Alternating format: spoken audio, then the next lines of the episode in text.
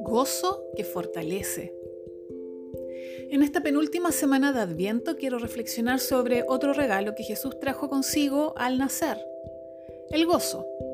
Por un lado, dónde lo encontramos y por otro, su efecto en nosotros. El rey Salomón, cuya sabiduría no se ha podido igualar en el paso de los siglos, anduvo buscando ese gozo. Cuando yo era viejo miró su vida en retrospectiva y se dio cuenta que lo buscó en tantas cosas que consideraba importantes, pero se da cuenta que todo fue un tiempo perdido y sin provecho.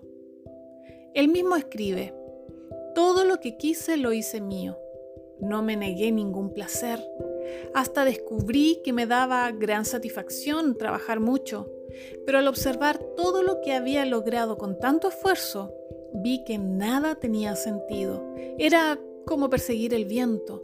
No había absolutamente nada que valiera la pena en ninguna parte. Aunque es una reflexión hecha hace 3.000 años atrás, parece muy contemporánea.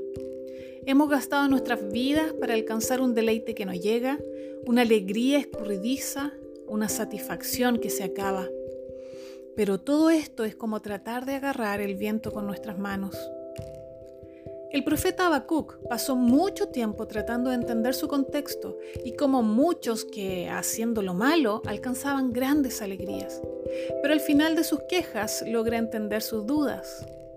No depende de lo que suceda a tu alrededor, ni lo que acumules con el tiempo.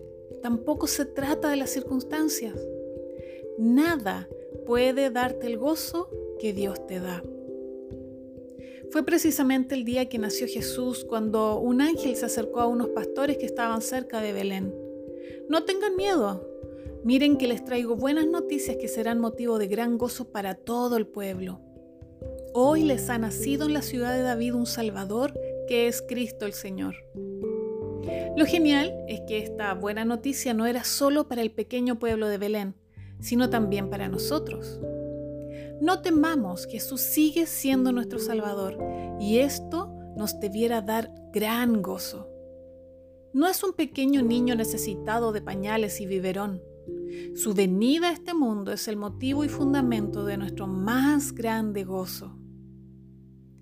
Años atrás iba a almorzar donde mi madre un par de veces a la semana junto con mi hermano menor. Subíamos corriendo las escaleras del edificio y nos daba tanta risa que sentíamos que nos debilitábamos y no podíamos seguir subiendo. Pronto se nos pasaba y la vida continuaba. Pero el gozo de Dios no se extingue y nos hace fuertes, ignora nuestras debilidades y nos engrandece.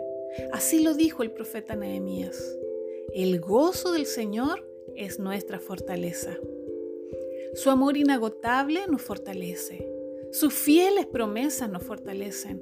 Y su compañía incondicional nos fortalece. En esta época de Navidad, recuerda la noticia que trajeron los ángeles a tu hogar. Hay un Salvador, un Padre que quiere tener una relación contigo. No sigamos persiguiendo el viento. No se trata de pesebres ni regalos. Es el tiempo de agarrar ese gozo que nos hace fuertes aunque seamos débiles, que nos invita a confiar a pesar de las circunstancias.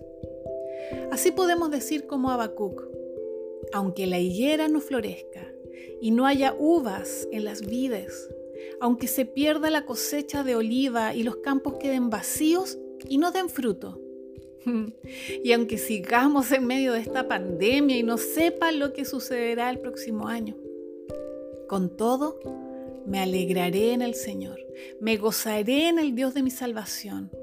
El Señor soberano es mi fuerza.